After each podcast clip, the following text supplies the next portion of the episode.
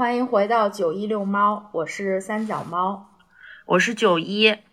今天我们请来了一位大家熟悉的嘉宾，经常做客我们的节目，就是秋。Hello，大家好，欢迎欢迎。好像我已经很久没出现在这个节目里了。对，因为在秋的生活中发生了一件翻天覆地的变化。嗯，就是秋在前不久刚刚成为了一位伟大的母亲，一个新手妈妈。没错，恭喜秋，谢谢。这个周日呢，正好也是母亲节。其实，在我们就我和九一的周围，当妈的好像不是很多吧？反正我周围没有特别多。你有很多吗？我可能挺多吧，两三四五个。两三宿两三也也 也不算很多，一半吧，我觉得一半已经生娃了。哦哇哦，所以正好呢，就是秋有时间，他的娃刚快三个月了吧？五月三号就五月三号正好三个月，对，嗯。所以我们也想跟秋聊一下，就是当母亲的感受。我们也准备了几个问题，想跟秋聊一下。因为这个问这个话题其实从来没有在我们节目里出现过，我们很少讨论什么情感呀 什么。我们是说生娃了，感觉是大龄少女节目，从来没有这样的母亲类的节目，从来没有涉足过这个这个领域。不会，我觉得这这是一个非常典型的女性话题。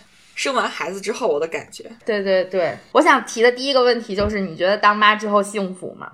嗯，当妈之后是幸福的。也有人问，有有人问过我，你觉得辛苦吗？然后当时家里就有人说，啊，那辛苦什么呀？多幸福呀，当妈妈。但是我当时就纠正他，我说，当妈确实幸福，但是也非常辛苦。我觉得，哎，真的就是幸福，就是一些瞬间。但是这个辛苦它是持续的，怎么一上来就劝退呢？反正是要想好，确实。那那什么样的瞬间让你感觉特别的快乐或者幸福？跟我们分享一下。就是这种瞬间，就是其实就是一些小朋友，你感觉他萌萌的瞬间。就比如说你抱着它的时候，它那个头上那个小绒毛，然后贴在你的下巴颏上，就有点像小动物一样，你就觉得啊好可爱。或者是它大概两个月开始会笑了，然后它睡醒的时候，它首先就会看着你，然后就就对你笑，你也觉得很治愈，也很萌。哇，嗯，这个这个确实是真的从来没有体验过。就是小朋友刚睡醒笑起来，真的很像小天使，很可爱。还有一个就是 无聊的时候，有时候你带小朋友很累，他趁他睡觉的时候，我可能跟他拍拍照，打开我的嗯某秀秀，就跟他一起 拍那种萌拍，就觉得啊也还挺可爱的，给自己找一点乐趣。就是类似这种的小瞬间，就觉得就是就是当妈妈还是挺幸福的。嗯，哇。我我是觉得他现在，我就光听在九一在那哇哇，就是他还很小嘛，然后他就只能对你笑一笑啊，哭一哭啊。等他再长大一点儿，就是能能跟你就是交流会说话之后，估计你的幸福感会更强一点。对对，其实感觉最他刚出生的时候就是，嗯。还是新生儿时期，月子里的时候，其实他能跟你的互动非常少，他大部分时候就在吃东西，就就在睡觉，然后就是吃奶，然后那个吃奶的过程让你很痛苦，所以基本上那个阶段你感觉不到什么很幸福的感觉，基本上就是。对我而言可能是嗯辛苦或者是焦虑一种历练，对，然后 是不是有一种历练？是没错，真的就是我感觉我已经在重新成长了。可能是不是你，比如说你怀孕的时候，嗯，就是孩子还没有生出来的时候，他还就是你还没有经历过这种喂养孩子，你光那个时候就一直在期待他来到你的生活里。等等他真的来了之后，有很多具体、有很实际的事情，就比如说母乳啊，或者是对吧？就是你每天晚上他肯定是隔一段时间就要醒啊，什么什么的。对。你觉得你之前做好这种心理准备了吗？没有，没有，没有。我跟你说，我在生之前，我一直都在想着生的时候会很疼，我要先过这一关。但是我当时就没有，我当时就很傻，有一点点就是，嗯，之前了解的信息太少了，我都不知道生完了之后大概隔大概到四十八小时会有生理性乳胀。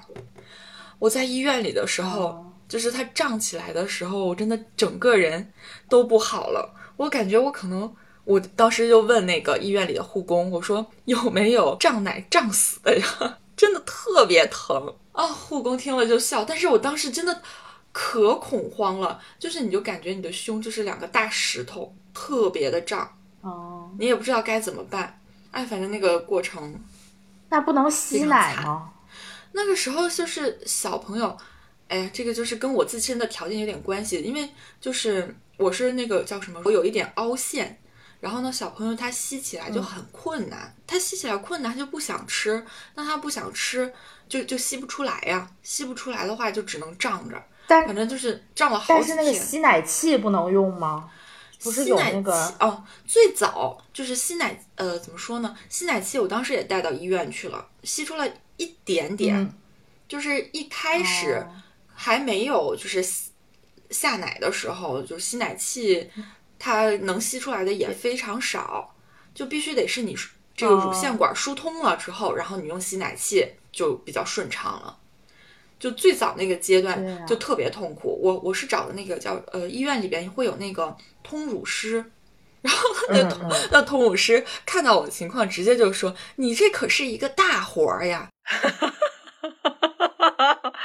然后就是给我疼的，就他一边揉我一边哭，哎，真的是，都那都不是哭，就是流眼泪，因为真的好痛。可能就是怀孕期间吃的营养也比较丰富，然后导致你那个初乳特别浓、特别稠，它就不好出来。嗯，也许你情绪上的变化是不是也和你刚生完娃，比如说你的荷尔蒙的变化有关系？有关系非常大。你有你有感感觉到强烈的荷尔蒙变化吗？有有有。有我我我觉得我感受到了产后抑郁，就是嗯，就是对各种问题都特别敏感。你可能一句话，然后你你就整个人就不好了。我最近才好好起来，感觉就会因为娃大了，是不是？嗯 对，娃大一点了，然后可能就是激素水平也平稳一些了吧？嗯嗯，哇，好辛苦啊！这真的是一上来就劝退啊！可是我觉得就是，嗯，如果想怀孕，就需要提前了解这些，不然的话，你做的准备不够充分，可能这个过程就更让人觉得煎熬。你提前想好了，然后你有一些应对的办法，可能还好一些吧。嗯，你觉得你生完孩子之后最大的变化是什么？我不知道最大的变化，这可能没有办法说最大最小，就是生理上的变化。首先就是肚子上长妊娠纹了，就很丑，然后肚子上的肉松松的，嗯，体重还没有恢复恢复到我生之前的状态，驼背又严重。但是你很瘦啊，因为你就大概要胖了十斤吧，现在，因为哺乳期你也不太 可能瘦瘦呢，就很瘦，嗯。咱们还没有见面呢，你们还不知道，搞不好你们看到了就觉得还是胖了一些的。反正这就是生理上的变化，然后心理上的，嗯，我觉得就是好像生完孩子之后，就是你自己整个人的优缺点都被放大了。我在生之前，就以前在工作中也是比较容易焦虑，然后生了孩子之后就感觉变得更焦虑了，就是因为。你的这些优缺点，然后你的这些个人的特质，可能都经常会是在需要在一些关系中反映出来。然后现在你有了一个你二十四小时跟他相处的一个人，嗯，就即使说他不会跟你互动，但是他会有一些反馈。就在这个过程中，就我就感觉，嗯，以前焦虑的问题更严重了。以前觉得自己需要做的一些事情，就是需要做的一些改变，嗯，就是感觉好像更急迫了。自己的一些感觉吧，比如说你想做什么样的改变呢？我希望自己能够就是学会做一个更快乐的人。就是大家都知道，就是你养孩子肯定都是妈妈快乐，孩子才会快乐。就是这个，他是会有一种情绪的感染的。就是你快乐，你的孩子他能感知到，或者是说你情绪不好的时候，你孩子也特别明显的就能感觉到。这个挺神奇的，他可能就是从你，比如说抱他的这个动作，或者你这个肌肉，或者你的心跳这种很细微的变化里面，感觉到你的情绪。所以就是，如果你不快乐，你现在就是 double 的不快乐，你会让另外一个人也不快乐。所以我就觉得必须要学会让自己快乐，成为一个快乐的妈妈。可以多出去走一走，现在天气也很好。可能现在已经好一些。花花草草，或者是对，读读书啊，在家的时间。嗯，跟他讲讲故事呀，我觉得对对对，也挺好的。嗯，对，确实就是你需要二十四个小时照顾一个你亲生的娃的时候，真的非常不容易。在我给我觉得，嗯，半个小时可能就已经挺累的了。但是你需要持续的一天 都在重复这样的事情。给他念书不是累的，我觉得给他念书还挺轻松的，因为他可以躺在那儿，然后或者他可以趴在那儿，你可以在他边上，你抱着他，你要哄他，那才是累的。嗯，确实，一个一个小孩现在也挺重的了吧？有十斤了吗？啊，有，他都已经快十五斤了。对啊，但是他一直都趴在你身上。对啊，就是你要抱着他，然后睡觉的时候还要趴在人身上，就嗯，挺辛苦的。那那他晚上会醒吗？会醒很多次吗？嗯，他大概醒个两三次吧。不不算特别多的，就比较正常。哦，那还好哎。对，那还有。昨天昨天晚上秋一点五十八给我回的信息，在干什么？那还好，两三次已经算少一点的了。我我觉得就是生完娃之后，我听到的所有的事情里面，我觉得我最不能接受的就是。晚上要一直起夜，要照顾孩子。他们说一个晚上多的要请五六次，我觉得那个简直太崩溃了。我现在想想这件事情就很崩溃。没错，就是你失去了 睡觉自由，不只是晚上，白天慢慢会找回来的，是不是？大概要都会找回来的。我估计怎么也要等它，一般情况下可能都是六个至少六个月之后吧。你要等小朋友能够自己睡整觉了。但是如果你那个时候就是还是母乳喂养，奶还是比较多，你可能夜里还要自己起来吸奶，也还挺辛苦。更不要说现在大部分妈妈都是都是要都是要上班的嘛。你休完这一段时间的产假之后，你还要上班，然后你晚上可能那个时候娃可能过半岁了或者怎么样的，但是你还是要带娃。嗯，我有一个同事，他已经生三胎了。然后哇，勇士，他真的是一个勇士。就是他，我们我们之前工作强度还挺大的嘛，因为有时候加班加到十点钟左右，然后他回了家，然后把娃哄睡了，第二天早上五点就要起来，就是因为娃他他娃五点就起来了，所以他就可能每天睡的时间都非常少，夜里还要起，然后早上五点又要起，然后就去上班了。真的是英雄母亲，每个母亲这样都是英雄。对呀，就是生了孩子之后，你就发现，虽然做妈妈这件事情就特别特别的普遍，大家都有妈妈，然后大家身边都有很多妈妈，但是当了妈妈，你才知道这件事情真的不是一件容易的事情。就妈妈们真的很辛苦，世上只有妈妈好，一定要对自己的妈妈好一点。嗯，感恩自己的母亲。就说到这儿，那是那你觉得你在你成为妈妈了之后，你和你的妈妈的关系有什么改变吗？你觉得你更理解她了吗？嗯，或者是对我更理解她了，而且我觉得之前我就知道，我妈生生我，我是我我是我们家的第二个孩子嘛，我还有个哥哥。我妈生我的时候，她之前就跟我说，嗯，生完了之后，白天。和晚上都是她一个人带带我，因为当时好像生完我，我爸就出去学习了，然后就只剩她一个人，就嗯，她一个人在家，然后就是你要照顾孩子，你还要给自己做饭。反正我妈就也可能是有一点像产后抑郁的情况吧，就是她说她晚上睡觉不能关灯，关灯就心里觉得特别的压抑。等我自己当了妈妈，哇，我我就觉得我还有月嫂帮忙，还有我妈帮忙，然后我都觉得好累，我就难以想象我妈一个人就是黑天白天到底是怎么过来的。但可能在他们就是上一代，就是当妈的时候，确实没有我们现在，比如说还有什么，就你刚刚说月嫂啊，或者什么月子中心啊这些机构或者这些人特专专业的人来帮助你。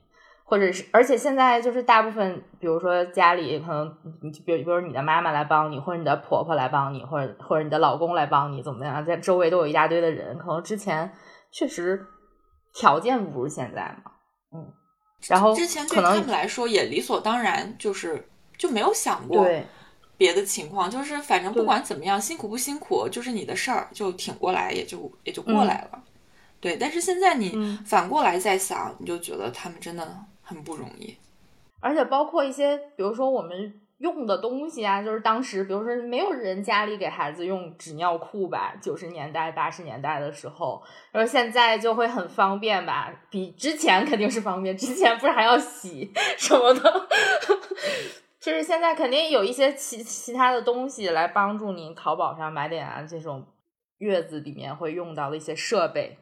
对我生之前，娃的奶奶就说啊，以后孩子不能用纸尿裤，容易红屁股。然后我当时就说，嗯，那以后等你洗的时候，洗洗洗那个尿布的时候，可能就不这么想了。然后生完了之后，立马就说纸尿裤真是一种伟大的发明。然后我就想，嗯，没错，所以还是跟上一辈有一些育儿观念的冲突的。对。这个是想，这肯定都会有。这个就是不管你是跟公公婆婆一起，还是跟自己的爸爸妈妈一起，其实这个育儿观念的冲突都是不可避免。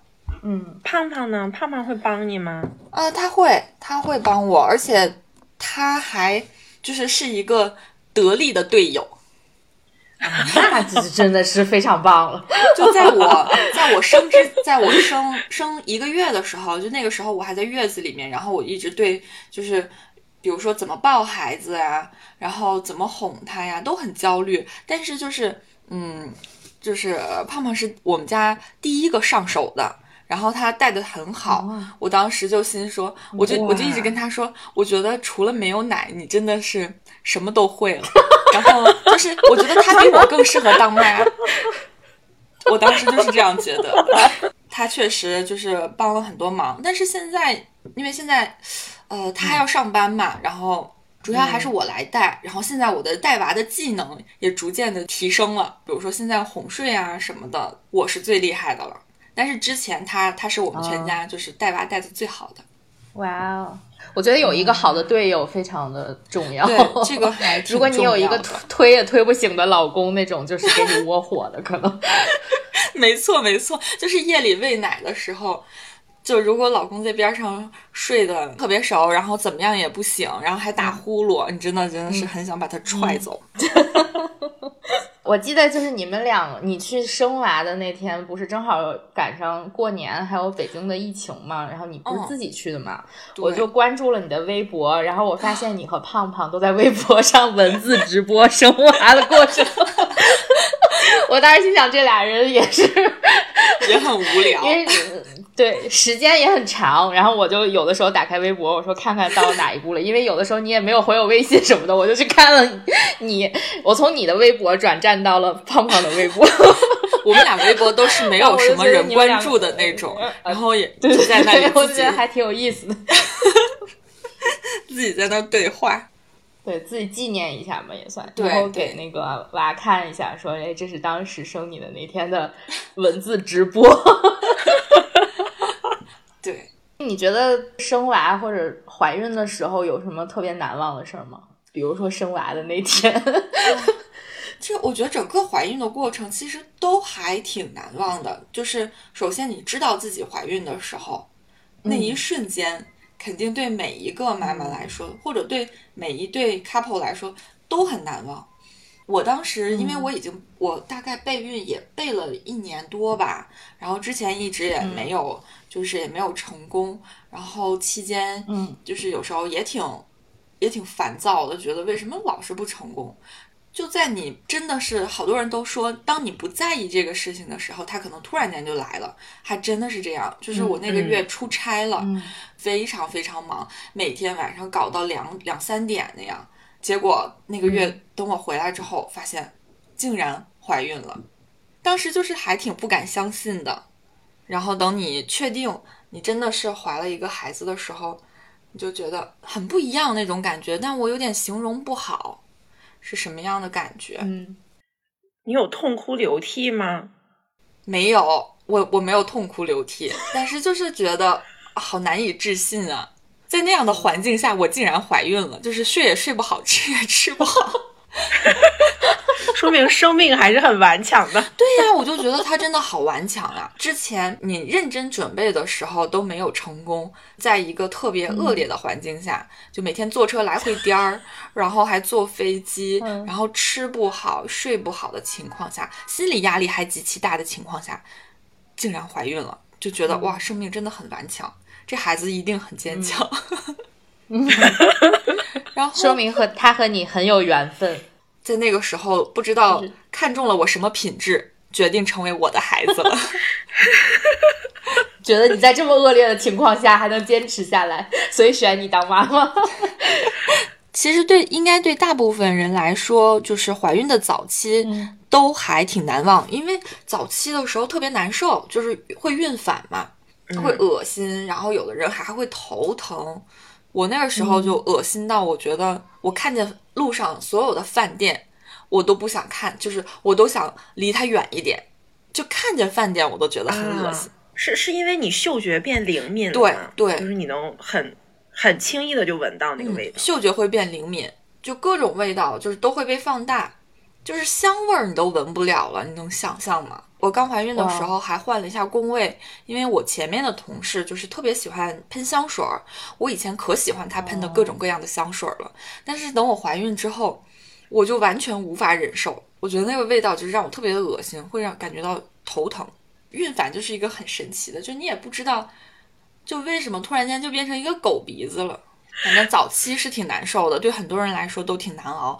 而且我有一个还挺神奇的孕反，就是我会口水变多了。然后这个口水呢，你觉得也很恶心，所以你也想吐出来，就是你不想咽下去。哦，天哪！你你可以问问身边人，我觉得大家的孕反都很不一样。头一次听说。嗯，我另外一个同事也有这种情况，他比我吐口水吐的还多，然后他也觉得自己很恶心，就是一每天拎个袋子，随时随地吐口水。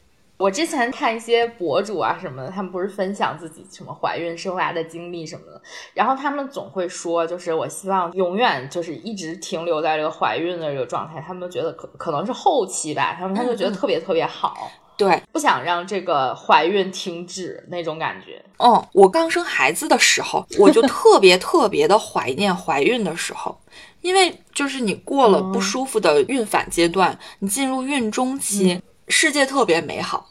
然后包括你到孕晚期，就是你肚子特别明显了，嗯，你能感觉到很多陌生人的善意，就比如说你坐地铁，然后就有人会给你让座，然后那个过安检的时候，人家就会说，哎，你别走这边了，就是可能人家也会怕有辐射，就会单独让你从边上走过去，就是有很多这种细小的这种事情，就会让你觉得啊，世界真美好。所以就是中期和晚期就也不难受，家里人对你好那是肯定的，然后就是其他人也会特别照顾你。另外就是其实怀孕期间，你就会特别有期待、有憧憬，所以那个状态特别的好，感觉听起来很有希望。对，没错，就是我要有自己的宝宝了，嗯，就是那种一切都是往上走的，周围的人也都很友善。对对对，就好像每天都阳光灿烂一样。你能给我们讲一下，就是生完我们不知道的事儿吗？哦，就就是我们从影视剧或者是什么，就是获得不了的冷知识点，你能给我讲几个吗？或者是就是怀孕的时候，就是我们不知道的事情，你跟我分享，就是你自己之前都没有想到过，你也没有想到过，哎，怎么会这样，或者是怎么还有这么一步之类的。之前看到有人会说，就是你生之前，人家会给你，就是比如说把那个毛毛剃掉啊什么的。但我生的那个医院没有这个环节，对，没有这个环节。那这个知识点我知道了，就这个可能不是太影响。你会觉得不好意思吗？但是我我挺想知道的，就比如说你每一次去检查，或是每一次怎么样，你会觉得不好意思吗？嗯，一开始会，后来慢慢的就，后来你就是熟手了是吗？就是你已经就是对。而且就是我们大概一个屋待产的有六个人吧，就大家都是就是穿一个那种像浴袍一样的那种衣服，然后你里里面什么都不穿，然后你就下半身肯定是要光着的，然后就隔一段时间就有人来给每一个这个呃产妇做内 检，做内检就是他把手塞进去，然后看看你开几指了。嗯。就是你就看每一个人都是这样，就是你你这方面的羞耻心就已经淡掉了，或者说，当然你在医院那个那种环境下，大家也都是很专业的，你可能也不需要想太多。哎，这也算是一个生孩子之后的变化，就是这方面你可能就没有什么羞耻心了，就大家都。会，就是很多人都会看到你，然后回家之后，尤其比如说你喂奶，你家里人可能来来回回的也都会看到。对，就然后甚至有的人还有月嫂，然后你也不认识，对呀，一个陌生人，嗯，然后可能还有你的婆婆啊什么的，就可能就是他不只看你，他可能还上手摸摸你，然后你就慢慢觉得自己就像一个工 具人。嗯，我一开始也挺难接受的，后来就就就慢慢就习惯了。嗯，当你成为婆婆的时候，你也会上手 我不会，我我我争取出钱不出人。我不出现在他身边，我们记住今天的话，立下一个 flag。我之前跟你说过的那一个，就是我在生孩子之前，我一直很担心的一个细节。你们应该知道，就是生孩子的时候，你用力就跟你那个嗯排便的时候用力的方式基本上是一样的。然后我当时生之前，我问了好几个人，我就说，那如果生的时候真的排出来了怎么办呢？那该多尴尬呀！而且万一还要蹭着孩子了怎么办？多恶心啊！就是，但是后来就是这个事情在我身上没有发生，但是我有同事，就我问的同事里就有两个都跟我说，他们就是确实发生了这种情况。生孩子的时候就不是会打无痛吗？这个我不知道你们之前了解不了解？无痛分娩其实就是打麻醉。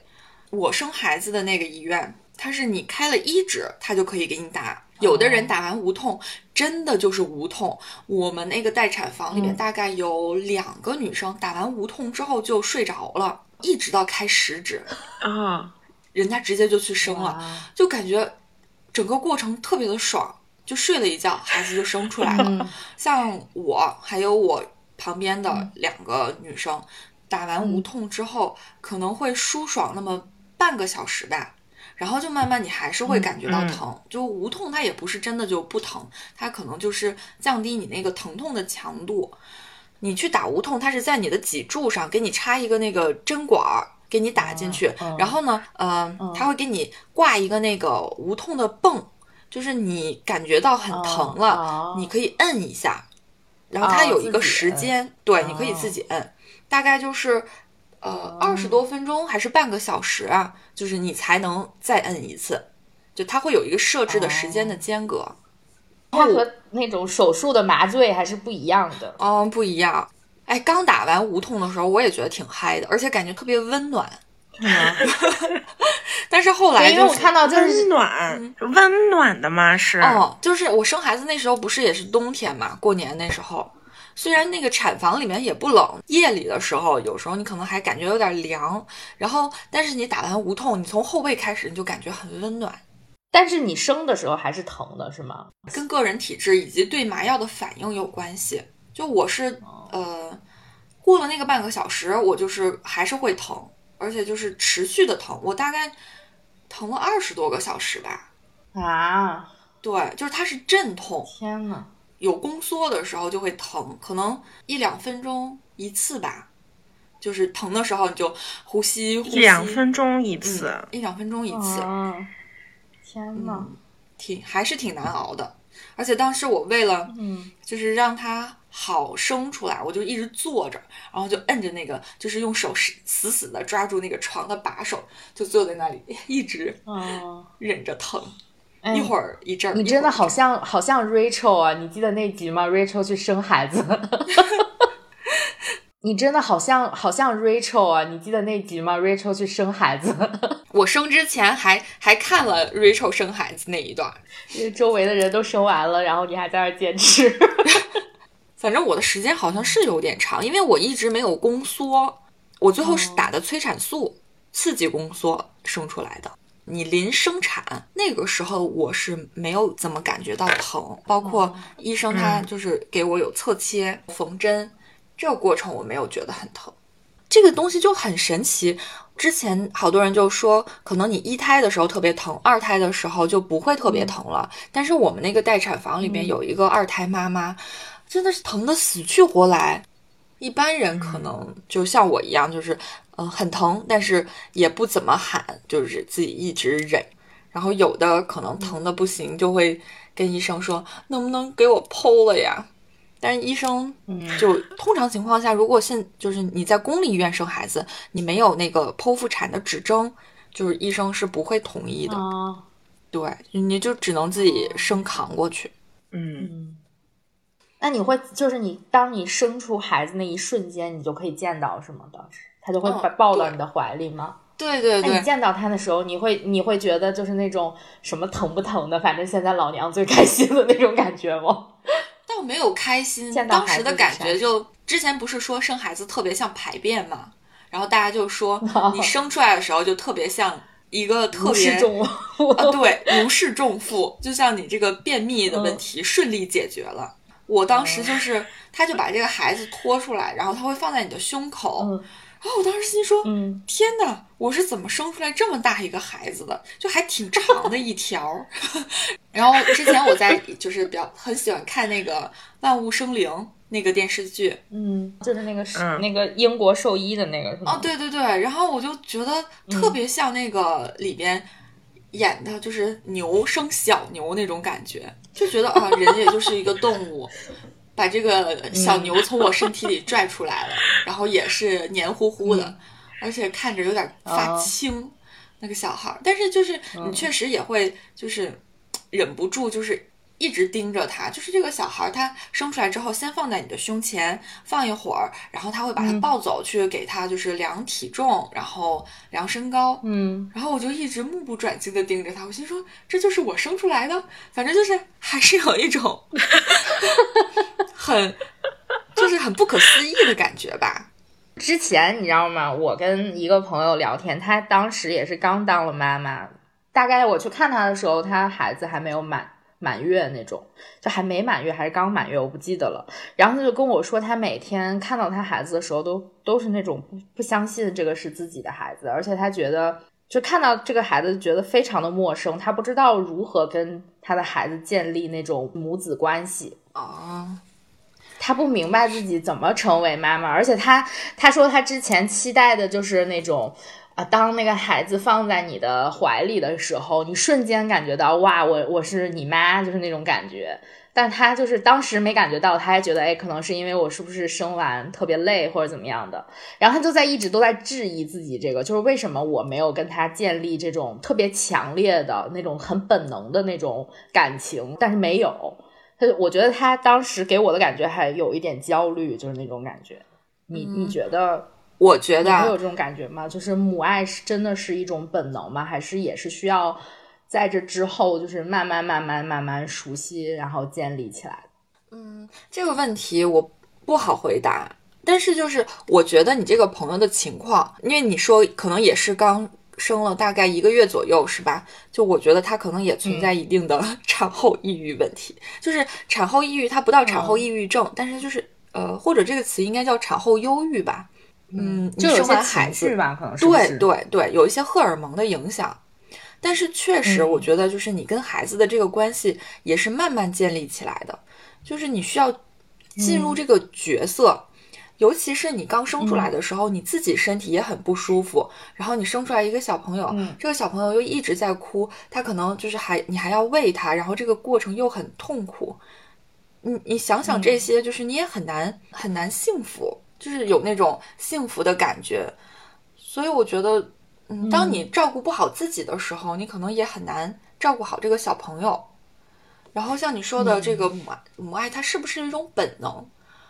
我自己就是我，我想啊，可能它是呃，从某种角度上说，它是一种本能。就是刚生出来，如果它有什么危险，你肯定会奋不顾身的。但是如果不存在这种极端的情况，你跟他可能不会一下子就很有很紧密的连接，你也得慢慢熟悉他，他也得慢慢熟悉你。这是我的感觉，因为像我也是，我一开始生出来他，嗯，就是那个时候有，因为有一些事情，可能我就我就我就离开他了，就是大概有个五六个小时，我一点儿也不想他，嗯，我就沉浸在我自己的问题里面。但是我现在就是逐渐的变成，我可能离开家一两个小时，我就还挺想念他的。就我觉得这个关系可能也是就是慢慢的变得紧密起来的，就是你们两个也需要互动，嗯嗯，这是我的感觉。那你有想过自己，比如说去上班了之后，上班的第一天 你怎么应对吗？你需要离开孩子，可能大概有十个小时的时间一天。嗯，可以在家里装个监控，也其实也是。偷偷看看，哎，对，其实也是慢慢慢慢的适应，是不是？就是你可能第一天觉得，哎呀，挺难的，可能往后你就觉得习惯了，就是这种上班回家带娃的这种模式，可能你也就会，嗯，这个其实是没有办法的。对，我觉得其实这个问题对大人而言，你会想念你的孩子，你可以看看他的照片，你可以跟家里发发微信，问问他怎么样，就还是好解决的。然后你工作，你不可能不做。你一工作，然后你的这个注意力就转移了，就是是好解决的。其实这个问题对小孩而言是更难的，这就是他的他会遇到分离焦虑。嗯，你需要帮，而且他孩子解决这个问题。我觉得他小时候也理解不了。对。就只是觉得你原来每天都在我身边，然后忽然之间就没有了，那我我那就是会就还是会哭啊。就是我还买了，就是买了一些书，然后其中有一本就是帮小孩就是克服这种分离焦虑的，就是你要告诉他，就是你要离开一段时间，但是你还是会回来的。就其实小朋友他是能能能懂的，还是有用的。我不知道你们有没有印象，Rose 他生那个就。他他家那个 Ben 出生的时候，就有一个画面，就是他他会告诉他的孩子，就是呃，有的时候我可能会离开，但是我还是会回来的。有的时候我离开的久一点，但是我最终还是会回来的。就是有那么一个情节，就一直出现在我的脑海里。我就觉得啊，这个编剧真的是太厉害了，他真的好有生活经验。我以后可能也会把这个话。跟我的孩子说，就告诉他我会离开，但是我会回来的。那你几月份要开始上班了？是不是也在家待不了太久了？六月下旬，现在就是北京，真的对对对，北京不是延长了一个月嘛？所以我大概六月下旬要回去上班。确实是，现在就是每个女性吧，都不是说我就是专职在家带娃的 家庭主妇，嗯，一般都是有自己的工作啊，而且。很多人的工作就是，比如说忙的那个程度也不输给自己的丈夫，对，是时间也都很长，工作的强度也很大，嗯，家庭其实压力也很大，所以我就我一直在想这个问题，就是说，因为你作为一个女性，你身上的身份就有很多重身份，我觉得就是男性和女性是不一样的，在这个职场上，就是成不成为家长吧，感觉好像标准不是很一样。对于男性来说，并没有那么大的压力，可能也是跟你这种就是固有的文化赋予你的这个身份，或者你观念上的给你的这种职责，感觉好像女性的压力要更大一点。对，我觉得可能是天然的吧，因为你想，嗯，你上班之后，可能短期内你还是要继续坚持母乳喂养，有的人可能还是。呃，他家的娃可能还要奶睡，那你就必须在他要睡觉之前回来把娃哄睡。爸爸肯定不存在这个牵，就是不没有这个牵绊。你可以加班，加班到比较晚，你再回来都不要紧。但是现在其实这个问题也好解决，就你给孩子改习惯嘛，就比如说你别纯母乳喂养，你混合喂养，然后慢慢你过渡到从亲喂变成改成用瓶喂，其他人就也能帮上忙。对于妈妈而言，稍微轻松一些，然后你也能够稍微自由一些。这还涉及到一个问题，就是。比如说，呃，小朋友大概到六个月左右，就是你需要跟他建立这个亲子依恋关系。比较健康的亲子依恋关系，就是跟妈妈或者是爸爸建立，肯定首选还是母亲。就是这个好的亲子依恋关系，对这个小朋友这个一生都是很重要的。无形中，肯定就是这个责任更多的就是落在了女性的身上，就落在这个妈妈的身上。嗯。就所以就是这个也是让我还挺担心的，像你刚才说的那个情况，在我们家就完全适用，就是我的工作强度不输嗯爸爸，而且我那个时间的限制更严一些，因为我们是更紧急，对我必我们是做当日工作，对我当日工作我必须完成，不可能说你这个工作我今天少做一点，明天自己补上就行，因为这个工作性质的影响。我也不知道回头上班之后能不能就是应付的很好吧，也稍微有点担心。你们有那个就是可以提前一个小时下班的那个政策吗？哺乳假是吧？啊，对，一年的时间有有是有，但是就是如果今天就是你要做报纸，你要做版，你就必须要做完才能走呀，这个没有办法理解，因为你是每天都要结束一个嘛，不是那种周期性比较长的工作。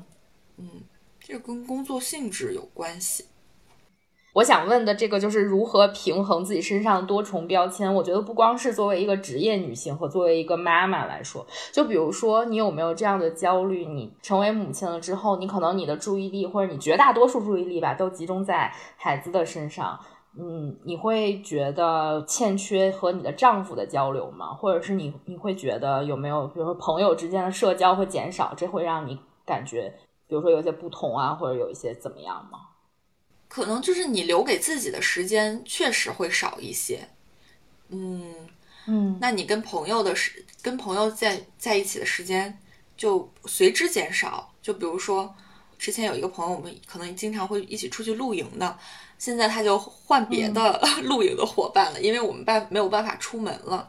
或者就比如说，我现在跟你们已经好久没有见面了，这个就是嗯。是不好解决，但是它是一个暂时的。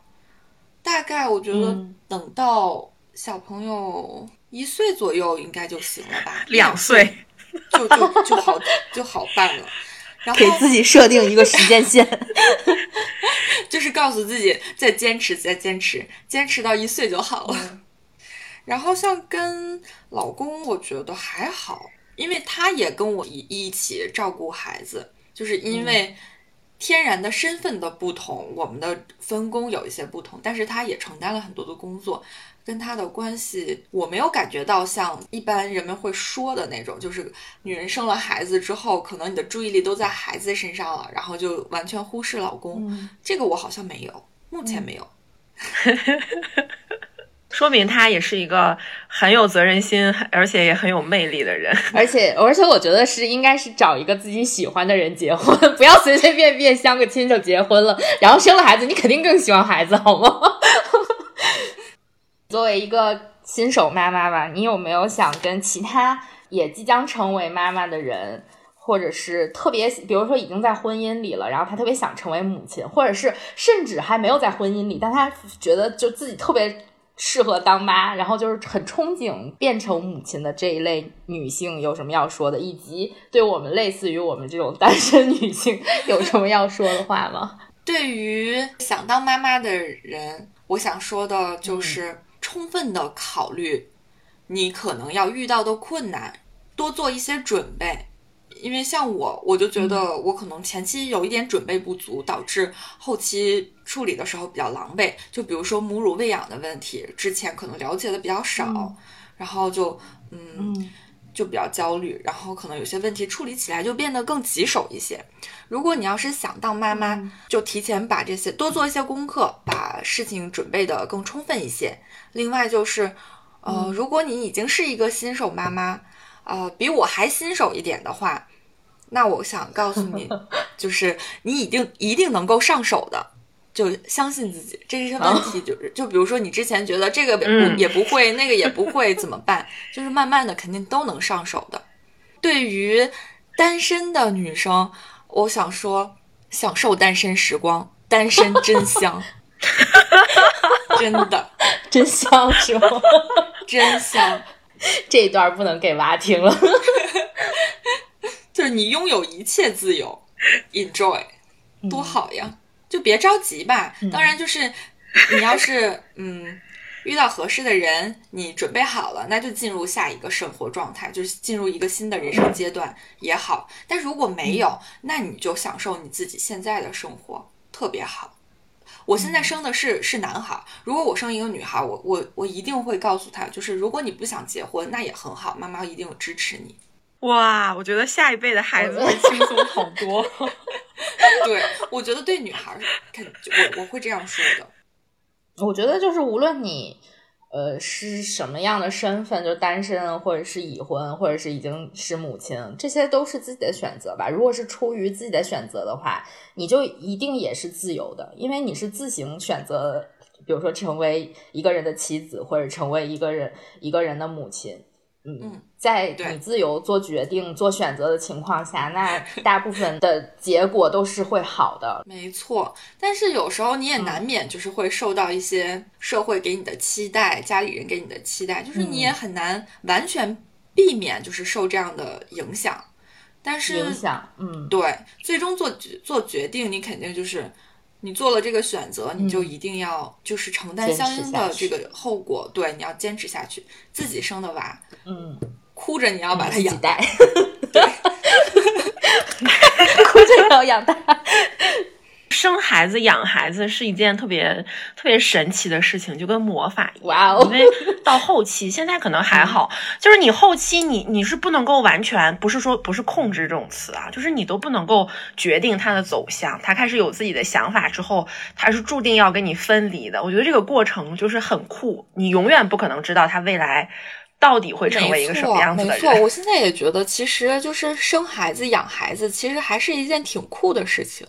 当然，就是你必须要能够，就是应对你出面对的这些问题。就是孩子他可能跟你的预期不一样，或者是说，嗯，他的喜好跟你不一样。